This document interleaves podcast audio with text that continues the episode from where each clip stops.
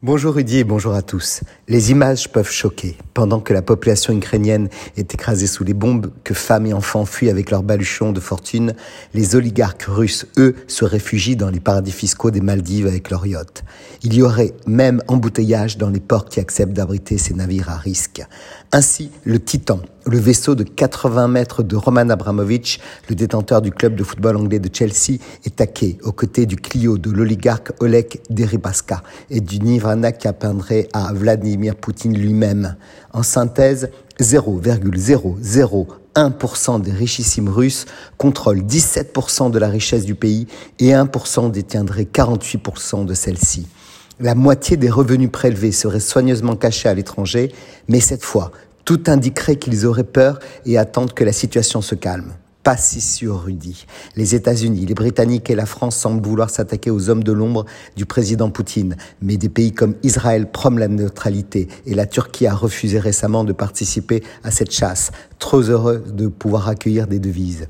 On en parle de près de 900 personnalités russes qui sont sous le coup des sanctions européennes, avec notamment un gel de leurs avoirs, même si légalement on doit s'attendre à une difficulté d'exécution. Près d'un milliard d'euros sont aujourd'hui gelés, ne serait-ce qu'en France. Revenons sur les trois types d'oligarques russes qui se distinguent par leur proximité avec le pouvoir. Tout d'abord, les amis de Poutine, qui sont personnellement liés au président. De nombreux proches du président russe, en particulier ceux de Saint-Pétersbourg, où Poutine est né et a grandi, ainsi que ceux du KGB, qui se sont considérablement enrichis.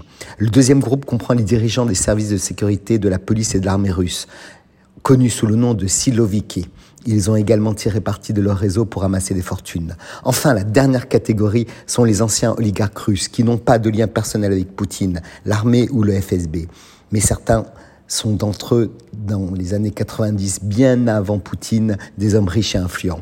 Ces oligarques ont parfois utilisé leur richesse pour influencer les politiciens d'autres pays. Ainsi, en 2014, la banque russe FCRB a prêté 9,4 millions d'euros au parti d'extrême droite de Marine Le Pen, qui s'appelait encore le Front National. La question essentielle est à quoi servent ces sanctions et est-ce que ces oligarques peuvent-ils trahir Poutine? Dans la vraie vie, Rudy, or un symbole fort a pas grand-chose, car nombre de pays les accueilleront et on est loin de l'impact de l'immobilisation en Europe de 22 milliards d'euros d'actifs de la Banque centrale russe, même s'il est clair que ces oligarques sont une des clés du système, et les affaiblir revient à affaiblir la Russie.